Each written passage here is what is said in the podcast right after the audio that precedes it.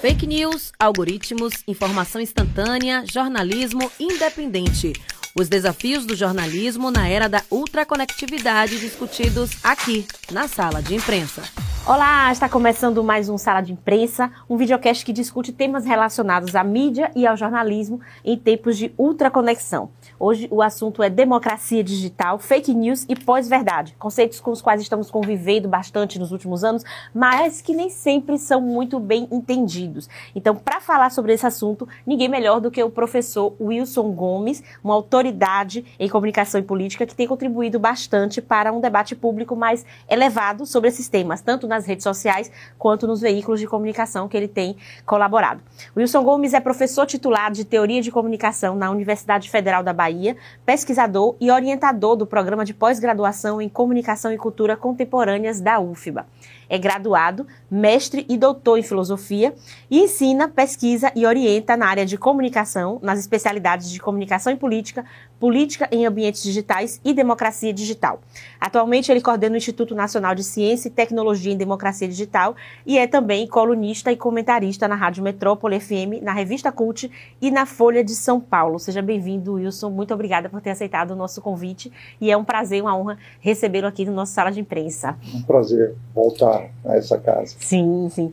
E antes da gente começar, eu quero lembrar que o Sala de Imprensa é um videocast transmitido toda quinta-feira às 13 horas pela TV Câmara, canal 12.3 da sua TV aberta, e também todas as sextas às 13 horas na Rádio Câmara, 105,3 FM. Para você que perdeu ou que quer rever algum dos nossos, alguma das nossas edições, é só acessar lá o nosso canal no YouTube, arroba TV e Rádio Câmara Salvador. Tá tudo lá disponível para você rever sempre que quiser. Professor, vamos começar com uma pergunta muito didática, assim, direta, né? Eu queria que o senhor falasse um pouco sobre o que é a democracia digital, esse conceito que está aí, né? A gente já está utilizando, mas que muita gente ainda não entende muito bem e existe muita confusão em torno dele.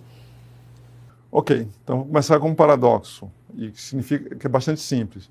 Não existe democracia digital, o que existe é a democracia. Estados democráticos, estados menos democráticos. A democracia é a democracia real, essa é comum. Democracia digital é um nome que se dá ao uso de tecnologias digitais para fazer mais e melhores democracia, né, para produzir países mais democráticos ou para melhorar é, determinadas dimensões de países democráticos, né, de governos democráticos, mais na direção que interessa a cidadania. Então, a democracia digital incluiria, por exemplo, o aumento da participação política dos cidadãos no próprio governo, né, iniciativas de governo aberto, com distribuição de informação, é, que o próprio governo estoca, que pode ser produzido para produzir boas saídas, boas, boas, boas aplicações para o próprio cidadão, iniciativas de transparência pública através de, de, de mecanismos que são, que são mecanismos digitais, por exemplo, publicação de contas online, né, ou, ou, audiências públicas online, por exemplo, né, e outras formas, que são outras, outros requisitos básicos da democracia, que, de uma maneira assim, toda vez que você aumenta o poder relativo do cidadão versus os outros poderes que competem com ele, seja da própria classe política, seja de outros grupos de interesse, seja da economia, etc., você reforça a democracia.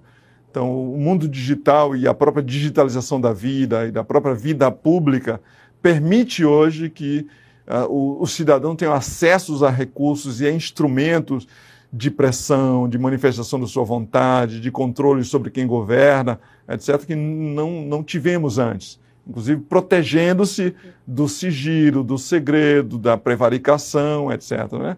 o ambiente digital permite esse tipo de comunicação horizontal, produzida pelo próprio sujeito, pela sociedade e por outros grupos que, que ajudam nisso. Então, democracia digital é isso, é produzir mais e melhores democracias por meio de tecnologia. Certo. Só para deixar claro, não necessariamente essas ferramentas têm que ser utilizadas pelo governo, né? Pode partir de qualquer segmento da sociedade. Qualquer segmento da sociedade. Quer dizer, você tem, tem estados em que os governos lideram as melhores iniciativas de de democracia digital, por exemplo, né, a transformação digital do próprio governo, acessibilidade à justiça, acessibilidade às contas públicas, o aumento de audiências públicas digitais, é, mecanismo de consulta digital, por exemplo, é feito através do próprio governo, por exemplo, em regimes presidencialistas ou regimes é, parlamentares. Outros, uh, o legislativo. O legislativo brasileiro, uh, até seis anos atrás, por exemplo, era muito forte em iniciativas de é, é, escutar a população, de discutir projetos de lei, de permitir que o próprio cidadão pudesse digitalmente fazer-se valer, né, ouvir a opinião do cidadão, etc. E você tem outros estados em que as excelentes iniciativas são produzidas pela própria sociedade.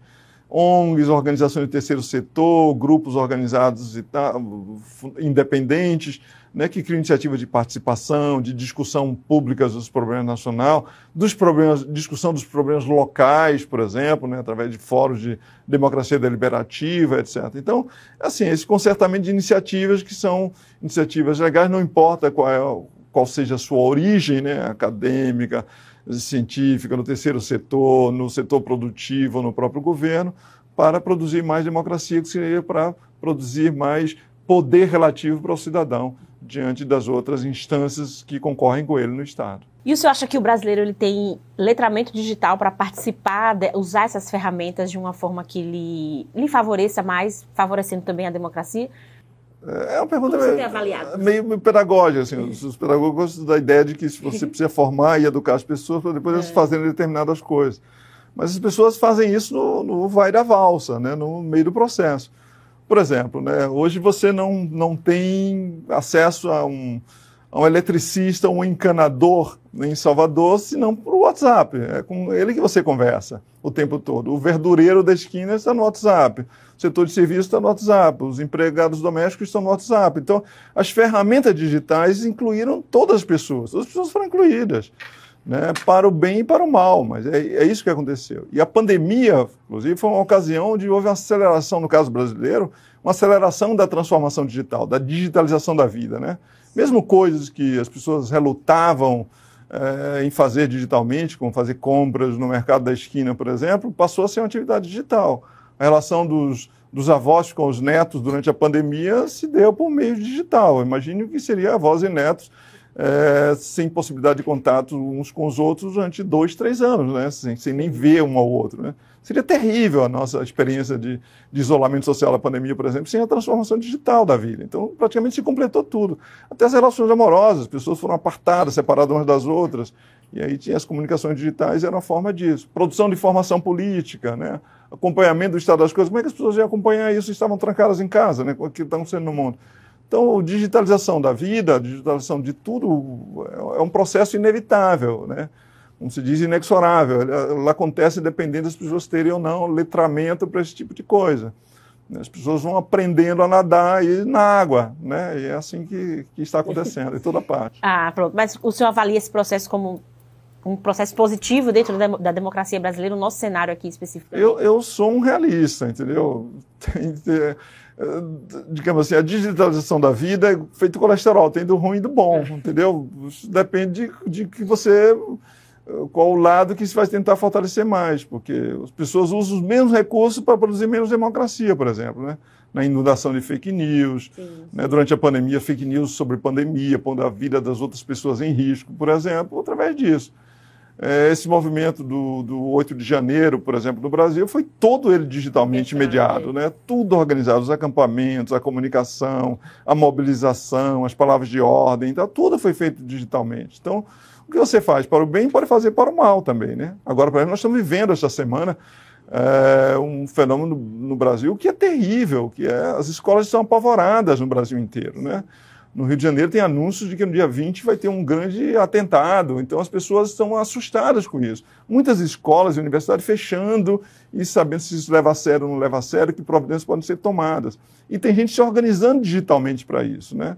Há todo um exibicionismo digital por parte dessas pessoas que perpetram os massacres, por exemplo, de formar grupo, fazer parte de comunidade, de avisar para os outros o que, que eles vão fazer, né, de serem reconhecidos, de vir para uma espécie de hall da fama, o pantheon dos grandes assassinos de massa e tal, que é um desejado. Tudo isso é articulado digitalmente. Não quero assustar as pessoas, naturalmente, mas isso é parte do realismo. Assim como você tem uma afinidade de outras coisas que, dei exemplo, por exemplo, na pandemia, que são fundamentais para a nossa vida hoje.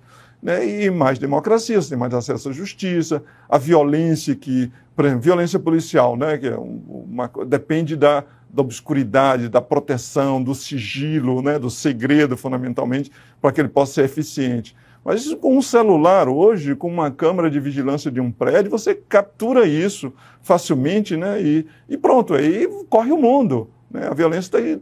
É, é muito mais difícil praticar violência desse tipo, violência estatal, que é proibida, que não pode ser, ser realizada contra o cidadão, se você tem uma câmera que possa filmar e postar. Né? E todo mundo hoje tem basicamente uma televisão no bolso, né? É. Todos têm uma televisão no bolso, qualquer pessoa de qualquer classe social né, tem uma rádio no bolso, porque mesmo quem não pode filmar, pode gravar um, um áudio e distribuir pelo WhatsApp. Esses são instrumentos fundamentais de defesa da, da democracia, da, da, cidadania, né? E que, que deve ser levado em consideração. Então, tem do ruim e do bom, né? É isso. Certo. Agora, essas ferramentas digitais que têm sido utilizadas, né, para ambos os lados, como o senhor tem falado. Uma, quando eu falei no começo que tinha um pouquinho de confusão desse conceito de democracia digital, porque, por exemplo, existem ruídos, né, que são produzidos nesse meio, que faz as pessoas pensarem que estão exercendo a sua, o seu direito de cidadão, que estão exercendo a sua democracia, mas na verdade elas não estão mudando em nada, né, o, status quo. Um exemplo desse, desses é o, o, ativismo político que muita gente tem nas redes sociais, de ficar postando críticas, de ficar postando é, denúncias, sei lá, elogios para os governantes nas suas redes sociais, compartilhando muitas vezes informações falsas, fake news, e achando que estão ali prestando um serviço, que estão é, exercendo seu direito mesmo de cidadão, quando na verdade não estão, estão num lugar acomodados ali só, né, é, mexendo os dedos tal, e se sentindo como se estivesse exercendo cidadania. E aí eu queria saber se o senhor acha que esse não sei se é despreparo, não sei se é uma certa preguiça de participar politicamente, ativamente da, da, da, vida do país. O senhor acha que isso ficou mais agravado depois dessa, dessa cultura digital? Ou isso já faz parte do DNA brasileiro, de não querer se envolver muito e ficar meio de longe, criticando? Veja, eu, eu, eu vejo assim a situação. Eu acho que um, eu sou de uma geração de, de, de cientistas sociais em que a gente reclamava muito da baixa participação e do baixo interesse político dos do, cidadãos, sobretudo das gerações mais jovens. Então havia uma espécie de, de decréscimo da, da, participação, do engajamento, do acompanhamento político, que vem mais ou menos dos anos 60. Né? Os anos 60 é considerada a grande geração cívica ali, nos 60, depois vai diminuindo, diminuindo, chega ao ponto que nos anos 80 você tem aí grandes democracias em que aparece apenas 30% da população para votar, por exemplo. Então, escolhiam-se governos com 30% da população, o que é lastimável, significa que 70% da população não participava nem do ato mais decisivo da, digamos, da, da cidadania, que é a escolha dos líderes, né? Nem disso, quanto mais acompanhar, fazer pesquisa sobre acompanhamento da política, leitura de jornais, etc., minguante isso. Mas acontecia alguma coisa ali nos anos, nos anos, sobretudo nos anos 10, né, 2010, por aí, que colocaram na água das pessoas que, de fato, mudaram. As pessoas, houve agora um novo fluxo de participação, até de hiperparticipação. Né? Em toda parte, as pessoas querem participar, querem, acham que entendem de política, né, estão muito curiosas, acham que a vida se decide agora política e tal. Então é mais um pouco como aconteceu nos anos 60. Até a vida íntima foi politizada, né, hiperpolitizada. Né? Qualquer fato da sua vida, ele, ele, ele é político. Então houve essa, na minha opinião, a hiperparticipação, a hiperpolitização. Mas, mas aí tem uma coisa curiosa, né, que acontece paralelamente. Você tem uma nova geração de pessoas que estão enlouquecidas por política, querem participar de política a todo custo e todo o tempo, pensam em política, respiram política e a vida é só política, mas é uma geração que não acompanhava política antes, que de repente entrou na, na entrou na farra, entrou na festa, né, etc. E com que recursos? Se você tem assim, os antigos militantes eram sujeitos que tinham formação, tinham tempo da formação, né, do militante, você tinha o ambiente da formação do militante. Nesse momento, os neoparticipantes, os neomilitantes, não têm informação nenhuma. Então, eles trouxeram os recursos que eles tinham. Então, qual é a imagem fundamental que o cara traz para a participação? Bom, a imagem do esporte. Mais otimismo, né? digamos assim, do esporte. Então, eu visto a camisa de um candidato, Sim. como eu visto a camisa do Bahia ou do Vitória, Né? E a partir dali, eu não sou alguém que vota nesse candidato, que apoia esse candidato. Eu sou esse candidato. Né? Eu sou Bolsonaro, eu sou Lula, eu sou fulano de tal. Né? As pessoas se identificam como se alguém diz eu sou Bahia. Né? Faz parte da sua identidade. Ora, tem uma coisa de muito torto nisso, né? de muito errado nisso. O esporte justamente tem essa função na vida de, de criar identificação, de criar identidade, né, de, de, de pensar o, o, adversário como alguém que deve ser vencido todas as vezes. Né, você não se rende ao adversário nem quando ele tem razão. Certo? Mesmo quando o seu time perde, você continua do, do, do, mesmo, do mesmo lado, porque não é uma pessoa de honra não troca de camisa, não muda de time. Né? Eu até brinco que time é que nem orixá, você não escolhe ele, ele é que escolhe você, né? Então, uma vez que o Bahia me escolheu, que o Vitória me escolheu, eu não sou nem Bahia nem Vitória, eu sou, eu sou Ipiranga, tá? Então, aí você, você não pode mudar, você é aquilo que você é e tal. As pessoas levaram essa metáfora, não como metáfora séria para o futebol, para a política. E se tornaram isso. Então, eu sou fulano de tal. E a partir da identidade. Mas não é, né? Política, você se comporta muito mais como um, digamos assim, um consumidor você escolhe um produto, você avalia o produto, você compara com outro produto, você eventualmente se muda de ideia, você abandona aquele e vai para um outro lugar. Essa é uma metáfora muito mais justa. Mas as pessoas não, é como se fosse futebol. Ou como se fosse assim, uma espécie de, entendeu? de, de, de escolha amorosa. Né, com regras de fidelidade e de exclusividade total, né? Eu escolhi aquele, não posso abrir mão desse negócio. Você é que teria que se converter, mas eu não posso mudar. Está errado. Né? Isso quando a, a, imagem de comparação que as pessoas tr tr trouxeram para a política não é da guerra.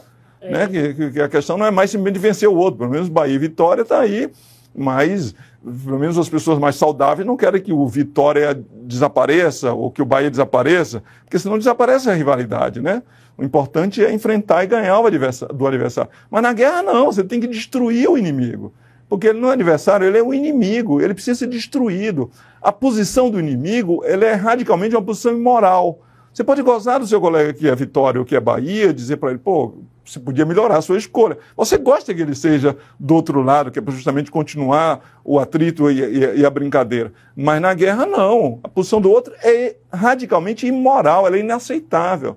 Então você tem um conjunto de novos participantes da política que trouxeram para a política uma atitude não política. Será a metáfora do esporte ou da guerra para a política. E aí, aí, aí não dá, né? não funciona, porque política não é isso, né? nem a democracia é isso. Né? Política é hesitar, é mudar de ideia, né? é avaliar, é uma adesão sempre crítica ou uma não adesão exatamente. Né? É, é pensar no conjunto, da, digamos, das coisas que, da, que estão em causa. Né? Então não é uma adesão existencial. Não, eu não preciso de, de escolher um partido para ter a minha identidade. Né? Eu, eu sei quem eu sou. Né? Eu sou outra coisa. É isso. Então, nesse, nesse ambiente, é claro que todo mundo está amolando facas e estocando gasolina. Né? É isso um pouco que está acontecendo. Isso não é por causa dos ambientes digitais, mas os ambientes digitais facilitam, porque facilitam essa espécie de, de militância, de ativismo, né, em que você não precisa conhecer, a informação chega em abundância, mas você não sabe qual a qualidade da informação. É só informação, mas não tem informação. Portanto, você não tem capacidade de discriminação de qual é a melhor informação, qual é a mais verdadeira, etc. Você só se identifica e pronto. Né? E aí gera essa cacofonia geral, né? essa confusão de discursos e muita raiva. Né? As pessoas estão com muita raiva. É, é, e assim, vendo o outro como, como oponente mesmo. E até uma coisa meio é, maniqueísta, né? Dizer, se você está do outro lado, você é uma pessoa ruim. Você. Eu, eu, eu já ouvi isso, né? Você. Eu tinha outra expectativa sobre você, para mim você tinha uma outra formação, você está desse lado, tá? Descredibiliza tudo que a pessoa é ou já foi, enfim. E aí a gente entra na, nas fake news, né? Nesse assunto das, das fake news que são extremamente compartilhadas aí, disseminadas nas redes sociais. Claro que não é a pessoa é, que não tem a capacidade de reconhecer né, que aquilo é fake news ou não, que provoca isso, é todo um movimento orquestrado e as pessoas são usadas, né, para poder disseminar isso. Mas, assim, tem uma questão importante que eu acho que a gente poderia pontuar agora. Donald Trump, que foi, é, digamos assim, o cara que meio que inaugurou né, oficialmente essa, o uso das fake news para sua própria eleição, ele não conseguiu se reeleger usando o mesmo artifício. O mesmo aconteceu aqui com Jair Bolsonaro, né? Ele em 2018 deu um banho de fake news no, no país, se elegeu, mas a sua reeleição também não foi garantida com esse mesmo, essa mesma estratégia. Você acha que isso seria um sinal de que elas estão começando a enfraquecer, de que as pessoas estão começando a perceber ou não tem nada a ver? Eu não sei, eu só não sou tão otimista assim quanto ao resultado das eleições de 2020 nos Estados Unidos e, e agora 2022 no Brasil. Hum. No sentido de que, assim, Donald Trump e Bolsonaro é, são governos de, de voz e cuspe, né? De, de falar, de vociferar e tal. Na parte da, da entrega, sobretudo Bolsonaro, não havia entregas, né? Ele é um sujeito com baixo apetite para governar, por exemplo, e pouca compreensão de o que é governar. Né? Tanto que o país ficou um desgoverno só, ele teve que arrendar o governo a Arthur Lira e a Câmara para poder sobreviver. É, porque o resto era discurso né, e tal.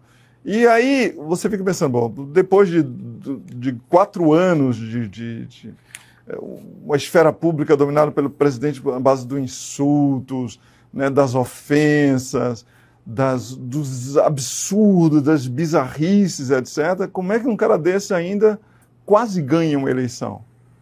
Certo? Então, por isso que eu sou menos otimista. Sim. Como é que quase ganha a eleição? A diferença foi muito pouca. Nos Estados Unidos foi a mesma coisa.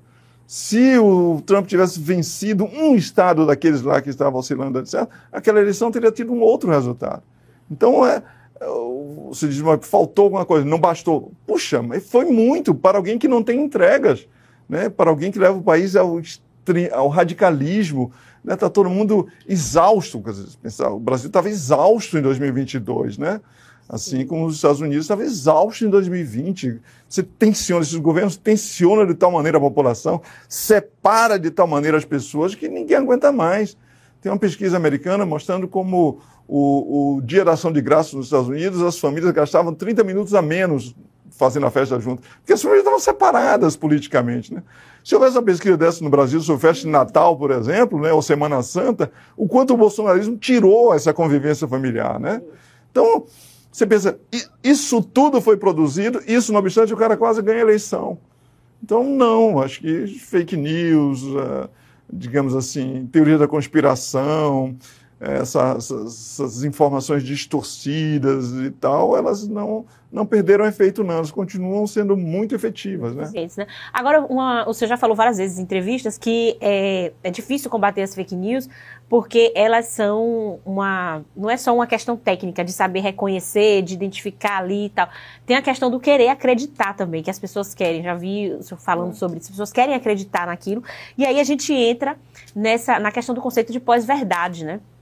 É, eu queria que o senhor falasse rapidamente né, o, o que é essa coisa de pós-verdade, para quem está acompanhando a gente, e falasse se o senhor acredita que tem uma forma efetiva, existe uma forma efetiva de combater isso, de você é, direcionar alguma estratégia que vai lidar com o íntimo da pessoa, com o querer dela, o querer acreditar.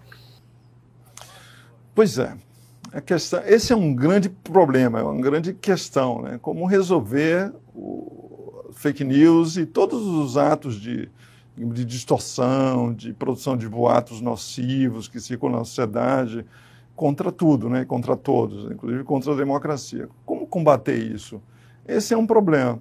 Há uma abordagem assim, que pensa que uh, existe um conjunto de sujeitos conscientes que vão transmitindo em série, passando de um para outro, uma determinada informação falsa. A maior parte das pessoas nessa cadeia de transmissão, que é quase como a cadeira fofoca, né? Um, passa por conta um pouquinho, depois contra o outro, depois passa o chamado telefone sem fio. Então as pessoas exageram um pouquinho, diminuem um pouquinho a informação, mas as pessoas confiam uns nos outros nesses elos da informação e vão repassando a informação. Então isso precisa de, de, de, de confiança recíproca, né? Se eu ouço de você, se eu ouço dele, eu não confio, mas se eu ouço de você, eu confio. Né? Aquele que vai acreditar em mim precisa confiar em mim, etc. Então você diz assim, como é que resolve isso? Bom, preciso as pessoas serem esclarecidas, serem expostas à informação verdadeira, e assim que elas são apresentadas, se lhes apresenta a informação verdadeira, elas deixam de acreditar nisso. Eu não creio nisso. Porque eu não creio que essa seja o modo, essa transformação chamada, essa informação distribuída serialmente, de um em um, numa cadeia, seja o modo como se produz fake news. As fake news são produzidas comunitariamente. Mas eu conto uma coisa para você, você se reúne com os brothers, os amigos, comenta sobre aquilo, será assim, é isso mesmo, etc. Mas se você se, se, é um assunto que é irrelevante, ou que é absolutamente não faz parte da vida de vocês, aí sim vai se buscar informação e vai se checar essa informação, né? E aí eventualmente se corrige.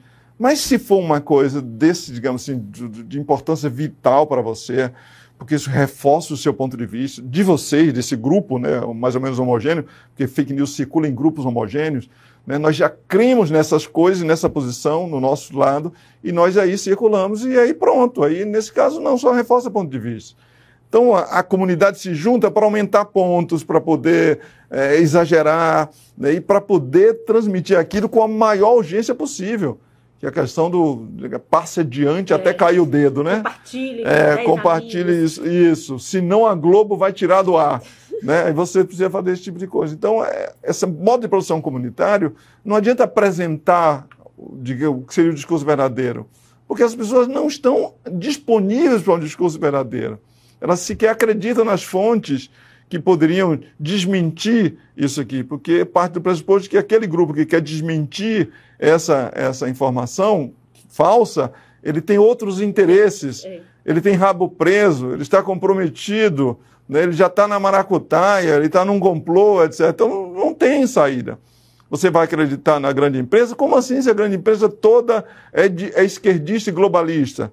Né? Você vai acreditar nos intelectuais? Como assim? Os intelectuais são todos esquerdistas. Pessoal da cultura, cultura cabe tudo na, lei, na lei Rouanet, portanto é tudo vendido professores, tudo vendido, tudo ali faz parte da maracutaia. Não, não é uma, a ciência, mas essa é a ciência deles, né? O nosso cientista para ver o que, é que ele acha disso, porque a ciência em geral está tudo dominado. Então, nessa visão, digamos assim, de transmissão não serial, mas de uma transmissão comunitária e de produção comunitária cooperativa, há uma cooperativa na produção dessas informações, que todos os grupos, pequenos grupos, cooperam e vão passando uns para os outros. Entendeu? Cada enxame ali vai produzindo suas próprias fake news. E aí, para isso, eles precisam, é, de alguma maneira, destruir a credibilidade de todas as outras instituições a palavra é feia, mas epistêmicas, todas aquelas instituições que cuidam da verdade, inclusive o jornalismo. Precisa desqualificar o jornalismo, precisa desqualificar a Suprema Corte, é preciso desqualificar a ciência, é preciso desqualificar os professores. Aí, uma vez desqualificado tudo isso, como é que você vai checar? Até as agências de checagem são, são desqualificadas. É. Né? Aí como é que você vai chegar? É contra o quê que você vai fazer a comparação com relação a isso? É. Aí diz, não, as pessoas vão ser esclarecidas por quem? As pessoas precisam acreditar numa coisa. Então, na cadeia de, de transmissão daquela outra metáfora, eu preciso, você, eu preciso acreditar em você para aceitar aquilo que você diz. Nessa aqui, não, nós acreditamos no guru do nosso grupo. Aquilo é muito parecido com o que nós acreditamos, né? Que Lulinha tem um iate cravejado de diamantes, ou é dono da Friboi, por exemplo. Tá certo? Que parece, é, é, isso nos consola, né? Que, que a Marielle era casada com com o traficante do Rio de Janeiro e isso foi um acerto de conta. Isso é parecido com o que nós acreditamos. Isso é tão consolador, né? Isso, isso não, nos, não nos coloca em nenhum conflito, nenhum confronto, não é desagradável. Isso, isso, isso é bem consolador. Vamos passar adiante. Né? Compartilhe até cair o dedo. É isso. Então, não, o senhor não vê, não, não tem uma solução assim. É difícil, né? Pois é, né? Tem, tem um outro grupo que acha que, que é questão de educação midiática, né? Sim, Se as sim, pessoas aprendem, então é. na escola, não sei o quê. Se fosse educação midiática, grupos de advogados, grupos de médicos não seriam dos maiores transmissores de fake news do Brasil. Né? Porque não são pessoas por falta de educação, nem que não saibam como é que funciona a mídia digital, nem que não sejam pessoas incapazes de ler jornal e de ter discernimento com relação a isso. Ao contrário, né? Tem aí um conjunto de pessoas, de, de digamos, operadores do direito de altíssima formação, distribuindo fake news assim como se fosse, se valesse a vida. Porque vale a vida. Né? É. Porque vale a vida, porque é importante para o próprio grupo. Ele está contribuindo ali com o grupo, né? com a, aquela abelhinha daquele enxame que está contribuindo com o grupo, distribuindo informação que destrua o adversário. Né? Porque não é adversário, é o inimigo. É. Né? Tudo, na guerra como no amor, tudo vale. Né? Como estamos em guerra, Né? O inimigo precisa ser destruído e eu estou contribuindo com isso. É isso. E a gente, como profissional de comunicação, a gente fica sem, sem saída, porque uma vez me perguntaram, sim, e quem checa as agências de checagem? Porque eu estava confrontando a pessoa que ela trouxe uma fake news e eu estava tentando mostrar, não, mas isso aí é agência de checagem, quem checa as agências de checagem? É, que também está comprometida, né? Porque as agências, está tudo no maracutá. Existe é. um maracutá contra mim no universo, é. contra o nosso lado. É. Né? Uma grande complô universal né, contra o nosso lado. Partindo desse pressuposto, eu desconfio de tudo. De quem eu não desconfio? Dos nossos. Então, preciso de uma autoridade epistêmica do nosso lado, né? que aí vai aparecer, inclusive, o um meio de comunicação que serve para convalidar isso que é só para nós. Né? Tem rádios no Brasil que prosperaram nesse campo. Revistas foram inventadas para oferecer essa confirmação e serem consumidas por esse nicho. Sites, inclusive, sites de igreja, sites gospel, estão ganhando muito dinheiro. Site gospel, eu até compreendo. O pior é site jornalista, diz, ah, disse jornalismo. Até jornalistas se converteram em apóstolos, né? Da própria religião. Alguns aí, não vou citar nomes aqui, mas se converteram em grandes apóstolos da religião. Então você tem aí o sujeito que vive da informação e da notícia, que ele próprio passa a ganhar, capitalizar, se ele passa a servir como uma espécie de, de voz do rebanho, né? Sim. Da voz do rebanho, para dar a voz do rebanho. Então nós confiamos nisso. Então, que rádio, o que é que nós vamos ver, onde é que nós vamos ver? Eu vi na Jovem Pan. Aí, tá, então tá lá. Fornece isso, ele vive de fazer esse tipo de coisa. Assim como apareceram os cientistas pró-kit é, anti-Covid, né? Aquele kit, como chamava? Kit... Kit Covid, que era o... Tem um, tem um nome, isso. Kit de prevenção da Covid. Eu esqueci o nome Sim. agora. Mas era aqueles cientistas que... Você é cientista de onde? Não, ele é um médico de mas médicos viram cientistas é. para ele, porque tem uma posição que é do lado desse tipo, do, do lado deles. Então, vai aparecer ali uma nova autoridade epistêmica erigida pela própria comunidade dos crentes, não é pela comunidade científica né? não é pela, digamos assim, pela autoridade jornalística. Não, ele é erigido pelos próprios crentes que resolvem oferecer a credibilidade, acreditar naquilo ali. Como credibilidade é um capital social, um capital social significa, não tem uma prova objetiva da credibilidade. Credibilidade é se eu acredito em você. E quanto mais gente acredita em você, mais você tem credibilidade. Credibilidade não é uma propriedade sua, é uma propriedade de, da negociação, da minha relação com você, da relação da sociedade com você. Credibilidade é um capital social que é dado por grupos. Né? Tanto que você pode destruir a credibilidade de alguém, né? independente de, de mudar nada na vida da, da, outra pessoa, sem que ela tenha feito nada. A credibilidade pode ser distribuída. É um capital social. Ele é atribuído de fora para dentro. Então, pronto. Então, esse jogo aqui do, do, do fake news funciona por causa disso. Porque a credibilidade das instituições reconhecidas socialmente como intérpretes sobre o que é fato ou não é fato, por exemplo, né? o que está acontecendo hoje ou não, o jornalismo, sobre se a notícia é verdadeira ou não, agência de checagem, sobre verdade científica, os cientistas, os intelectuais, os professores, né? a universidade, né? sobre interpretação normativa da lei, a Suprema Corte. Né? Tudo isso é, é, é, é, essa credibilidade é atacada, o nosso grupo não reconhece a credibilidade disso, não vê o jornal X, não lê o jornal Y, não vê esse negócio, porque não acredita neles. Acreditamos somente nos nossos. Agora, o, o que eu fico impressionada é que, assim, existe todo esse esse trabalho de descredibilização de instituições sérias que você tem como saber quem está dizendo o quê, que trazem é, fontes né, confiáveis e tal. Mas o cara recebe ali um, um banner no WhatsApp sem fonte nenhuma, sem autoria de ninguém, sem data, sem nada, e ele acredita facilmente. Porque se parece com o que ele já acredita. É. Né? Tem um princípio básico de, de, psicologia social que é todo mundo tenta evitar a chamada dissonância cognitiva. É a relação, uma relação de choque, de atrito entre o conteúdo novo, a informação nova e o que eu já creio. Né? A minha convicção já estabelecida. Toda vez que chega uma convicção, uma informação nova que de uma maneira se bate, né, atrita com o que eu já acredito saber, eu tenho que negociar com isso. Então, a primeira, a primeira alternativa é negar. Né? Isso não pode ser verdade. Né? E a segunda coisa é tentar negociar. Talvez a pessoa tenha se enganado, talvez não é bem assim, vou perguntar para fulano e tal. Você, inclusive, usa filtros, né? Para não se expor inadvertidamente a uma informação que possa ser dissonante, cognitivamente dissonante com o que você já acredita. Então, por quê? Porque o crente vive da fé, né? e aí não lê jornal, determinado jornal, não assiste e tal. Tem sido um grande problema para o atual governo, o governo Lula. Ele já sabia que iria enfrentar isso. E eu queria que o senhor falasse um pouco como é que o senhor tem avaliado né, o trabalho deles da comunicação, como eles têm feito para lidar, não só com as fake news, mas com a comunicação com o povo brasileiro de um modo geral. Como é que o senhor avalia esse trabalho do atual governo, que é o, o, opositor né, da, de toda essa, essa cultura aí da fake news? É, o novo governo assume uma situação muito complicada desse ponto de vista. Né? Acho que toda a sociedade exerce uma pressão para que alguma coisa seja feita, porque o ambiente da comunicação pública brasileira é realmente completamente degenerado. O, a experiência da pandemia revelou isso para a gente, porque em 2018 as fake news eram sobretudo fake news de natureza política. E como muita gente não era petista ou não é de esquerda, até tinha posições contrárias a isso, então a política é que lute, né? Então as pessoas achavam feio aquilo ali, mas uma boa parte não se importava.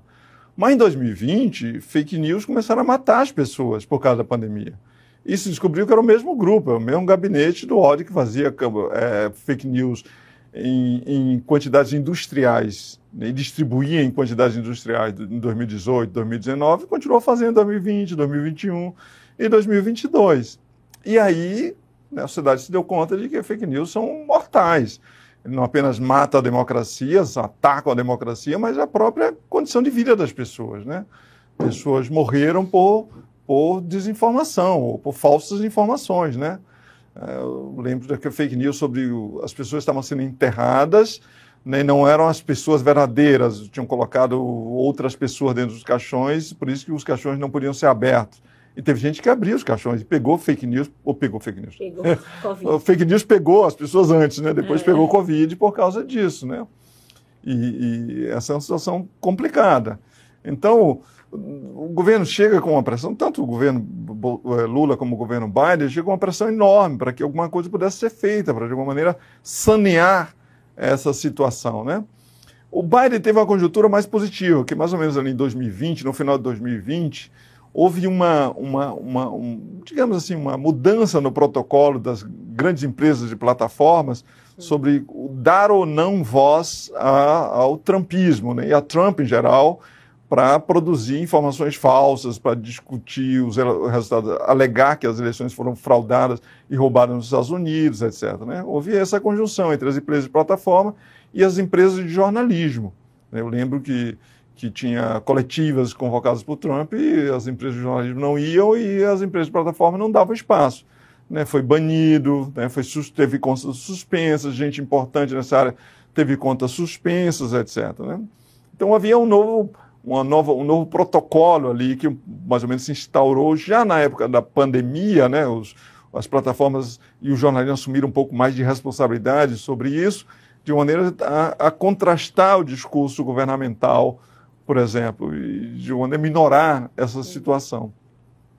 Quando em 2020, desculpa, 2023, agora em 2023, a situação já estava mudando um pouco. Quer dizer, havia um grande compromisso de empresas e plataformas, mas vejam, no início de 2023 até hoje, houve um, uma grande mudança, por exemplo, com relação a uma empresa de plataforma especificamente, que é o Twitter, com a aquisição pelo Elon Musk, né? Que agora não cumpre mais nenhum desses preconceitos, mudou completamente, ele comprou, inclusive, com este propósito, né, de, de voltar ao antigo protocolo e deixar o liberou geral. Tanto que agora, nesse momento dessas, dessas grandes ondas de, de, de ataques a escolas e tudo mais, né, acontece de tudo no Twitter. Né? Essas coisas não estão acontecendo mais não no, no 4chan, na, na Deep Web, estão acontecendo no Twitter, na superfície, sem que que a plataforma tome qualquer providência. Então, as situações são complicadas. O governo Lula tem uma, uma, pressão enorme da própria da sociedade para que ponha fim ou limite a esse estado de coisas. Tem empresas de plataforma que não estão mais colaborando né, e tem que lidar com isso. E ainda tem as suas próprias características, né, que é um, eu acho o PT é um partido de velhos, né, tem pouca compreensão do mundo digital, eles fizeram muito bem a transição da comunicação que era feita oral para comício para comunicação via televisão no final dos anos 80. Né? Tiveram, foram, foi um partido muito televisivo, televisual nas campanhas políticas e na própria presidência, nas presidências eh, que vão do, dos anos 2000, mas não fizeram, não tiveram a mesma habilidade para a conversão digital, para esses, esses novos ambientes digitais, né? Então estão ainda numa outra era. E aí tem grande dificuldade. Todo dia é um 7 a 1 nesse ponto de vista. Primeira coisa que, que eles sofreram foi um, um percalço terrível, porque antes de se montar a SECOM, a Secretaria de Comunicação do Governo, de, do governo Federal, que deveria cuidar da comunicação governamental, presidencial, comunicação pública, antes da montagem disso, houve o episódio de 8 de janeiro, né? Que era um episódio absolutamente previsível do ponto de vista de quem acompanha a conversa nos ambientes digitais. Né? E articulação nos ambientes digitais. Qualquer menino, qualquer estagiário, de uma empresa que monitorasse a conversação digital no Brasil saberia que acontecia alguma coisa de terrível naquele dia, mas o governo não sabia, não havia inteligência, o governo não estava implantado ainda. Né? Eh, hoje se diz assim: se você quer governar, você tem duas coisas que são chaves hoje, decisivas. Uma é articulação política, tem que ter articulação política, sem dúvida nenhuma. A segunda é comunicação, não sei quem vem primeiro, inclusive. É comunicação. O governo Bolsonaro demonstrou isso. O governo Bolsonaro só tinha comunicação. Inclusive não tinha o resto, mas tinha comunicação. E com isso, você consegue vender qualquer ideia, você consegue mobilizar as pessoas para as ideias mais loucas, inclusive, e também as mais sensatas. Né? Você consegue vender qualquer peixe. Você consegue transformar um cara insignificante né, num mito nacional, com comunicação. Mas o governo não estava preparado para isso. A comunicação chegou depois. Né? Naquele momento, o governo teve que improvisar, teve sorte de que as empresas de comunicação, de jornalismo, agiram naquele momento. Eu acho que, do ponto de vista da articulação do comportamento político, o governo Lula reagiu bem naquele momento, mas, do ponto de vista da comunicação, foi uma batalha perdida, já tinha perdido isso. Quem ganhou essa batalha de comunicação foram as empresas de jornalismo, não foi o governo federal, não foi a comunicação do governo, que ainda está um pouco assim, meio barata voa, entendeu? meio improvisada. Até hoje a SECOM não está realmente montada, não tem um, um, departamento de inteligência digital funcionando a todo vapor, produzindo conhecimento, fazendo, fazendo coleta de dados, mineração de dados da conversa social para poder produzir políticas públicas. A comunicação governamental, presidencial, ela, ela, ela acontece meio improviso. Lula já criou uma série de problemas. O último é essa, essa história aí do Shopee, da taxação da, ah. das compras de 50 reais de 50 dólares, né? Isso aí tanto ruído. E aí quem fala em nome do governo vai falar a primeira-dama, a primeira-dama não é do governo. Aí vai falar Flávio Dino, mas Flávio Dino não é da comunicação, né? Que vai explicar isso. Aí vai falar Felipe Neto, Sim. que nem é do governo. Então, mas quem melhor explica o governo, que, entendeu? que assumiu uma, uma secretaria de comunicação do governo, passou a ser Choquei, Felipe Neto, que se ocupa disso, né? Os influenciadores digitais. Ou seja, está tudo fora do lugar. Né? Quem não é do governo, a primeira não é do governo, dá as explicações. Né? O próprio governo não tem uma voz. Na época, por exemplo, do Yanomami, da crise do Yanomami, quem vai falar? Sobre isso. Marina Silva, mas não é Marina Silva. Quem aparecer foi Flávio Dino. Por que Flávio Dino? Flávio Dino é um cara acessível aos microfones, fala bem, se comunica bem. Mas ele próprio não era comunicação, ele está em outra pasta. E nem é do, do, do, ministério responsável, né? Exatamente, não é da SECOM, ele é da Justiça. Mas por quê? Porque aparentemente é, é uma voz sensata, dentro do governo o jornalismo procura, ele atende, sabe explicar, sabe falar, é organizado das ideias bom para o debate e tal, acaba virando isso. Está tudo fora do lugar. Né? Tudo fora do lugar. O influenciador é que fala, mano, é o governo e tal. E essa confusão entre comunicação governamental, comunicação presidencial, comunicação pública e tal, ninguém sabe exatamente quem, quem vai falar e o que. Lula está falando para quem? O presidente vai falar para quem? Né? Vai falar com que meios você entrega essa mensagem? Tá? Vai falar o quê? Mas além do, do, presidente, tem o governo. Então, grande parte das energias para acompanhar o governo, sobretudo o presidente, para, sobretudo, tentar resolver lá, porque Lula fala demais. Né? Lula se atrapalha demais, tem temas que não deveria falar. Então, não tem alguém que, que empreste ouvidos a quem Lula empreste ouvidos, aparentemente, por dizer, cara, não pode falar sobre isso, não pode falar desse jeito, não pode falar assim. Então, falta coordenação. Tá? A impressão é que você não tem coordenação nisso. É preocupante. Precisam, isso, isso hoje é um centro do governo. Isso não é acessório. Né? A SECOM não é um, um, um puxadinho né, da Câmara, né, da Assembleia Legislativa ou do governo em geral. Não é um puxadinho. Isso já passou a época da assessoria de imprensa. A época da assessoria de imprensa está vencida há 20 anos. Né? Agora é a época da assessoria de comunicação, da consultoria de comunicação e da comunicação proativa. Segunda coisa, o governo está muito preocupado, até pela pressão social que eu descrevi, com o chamado, como ele chama, combate à desinformação. Então ele é reativo. Tudo bem, eu acho que tem que combater a desinformação, tem que enfrentar fake news, etc, etc. Mas veja só, se você vai lidar com isso o tempo todo e gastar sua energia nisso, você está fazendo o que o seu adversário quer. É ele que está pautando é você. Tá mandando, é. Ele que está pautando, ele que está dizendo assim. Então você gasta energia, gente trabalhando o tempo todo para tentar desmentir. Ou seja, você está exatamente no lugar onde ele quer pôr você. Né? Então você está sitiado e você tenta todo o tempo monitorar o que, é que o seu inimigo está falando. Né? Você, de vez em quando, para reagir ao que o inimigo vai fazer, ele vai entendeu? Tentar invadir um portão, eu tenho que fechar aquele portão, etc. Você está dizendo tal coisa, eu preciso desmontar aquele negócio. Você só está isso, você não está conquistando nada, você não está avançando. Né? Quem está disputando a batalha é o adversário. Né? E o governo está desse jeito. Né? Falando a esmo, o presidente falando, assim, aparentemente, como se estivesse em, 2000, em 2002, né, em, que, em que havia paredes no mundo ainda, né, as pessoas podiam falar ou pedir off e tal, etc. Em 2023 não tem mais paredes no mundo, né? tudo que você fala pode ser ouvido por, pelas pessoas que você não quer e você não desejaria que te ouvisse, né? que vão recontextualizar aquilo ali. Há um grande, algum, um grande movimento, digamos assim, de informação de reenquadramento, em que o sujeito não produz notícia, ele vive apenas de reenquadrar as notícias produzidas pelo jornalismo profissional, e você não controla o discurso público, porque Lula, digamos assim, a comunicação que o governo produz, ela tem muito menos impacto horizontalmente em mídias digitais do que a informação que os seus adversários produzem.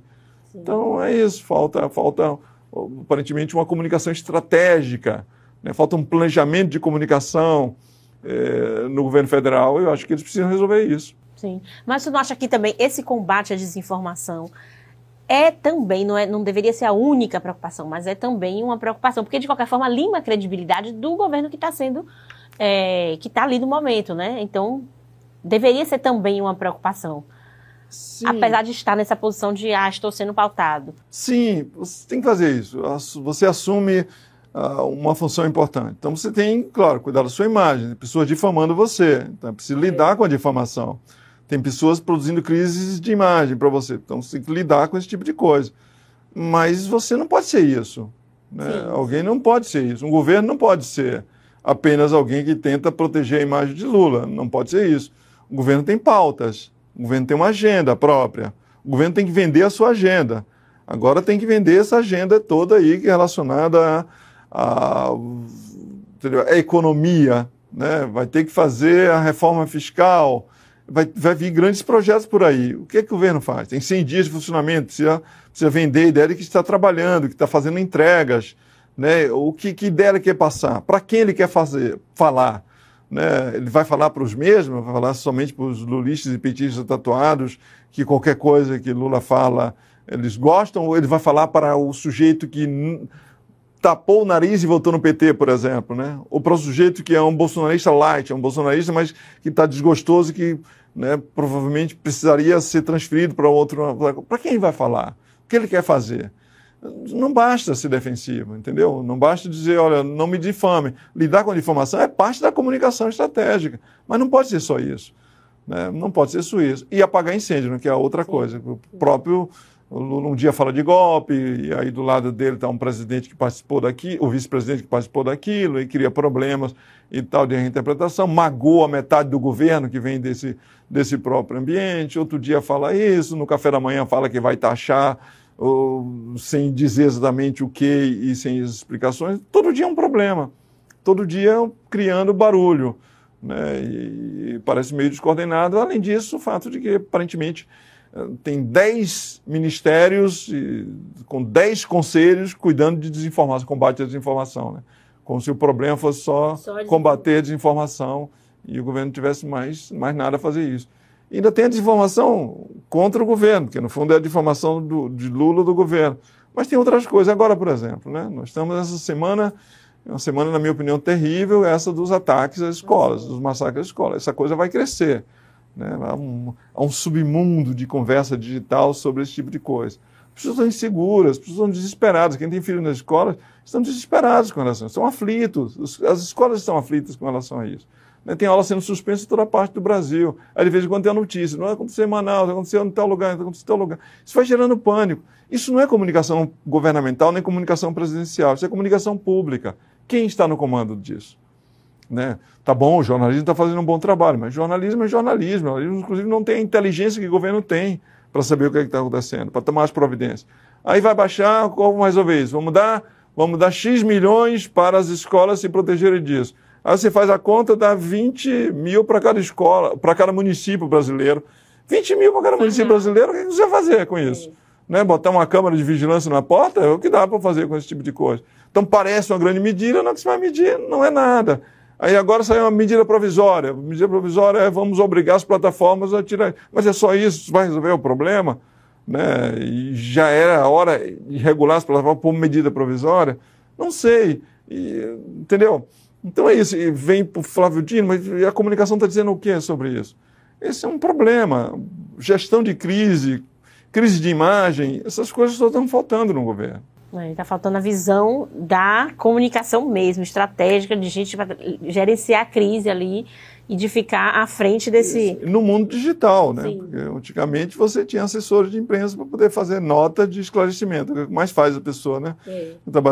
Fazer nota de esclarecimento. Mas não basta nota de esclarecimento. não é suficiente. Nota de esclarecimento para ver se o jornal publica, quem vai ler esse tipo de coisa. Né? Antes de chegar no ar, isso aqui, no Jornal da Noite, a outra nota lá de, de né? O ataque já aconteceu um milhão de vezes. Né? Então não é para o mundo digital que é mais rápido, que é mais inteligente, que tem maior alcance, né? que tem que ter uma estratégia digital também para enfrentar isso.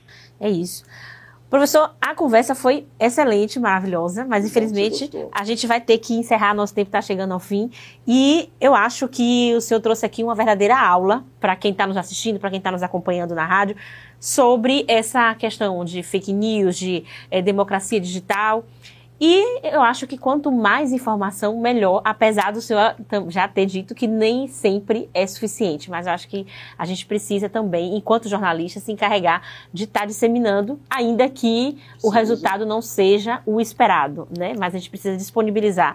Então, muito obrigada pela sua participação, foi um prazer. Esperamos recebê-lo outras vezes para falar de outros assuntos e que esse, esse debate sobre fake news, ele vá aos poucos perdendo protagonismo porque a gente vai pensando e conseguindo achar soluções, que aparentemente hoje parece um monstro, né? Uma coisa difícil de, de, de lidar.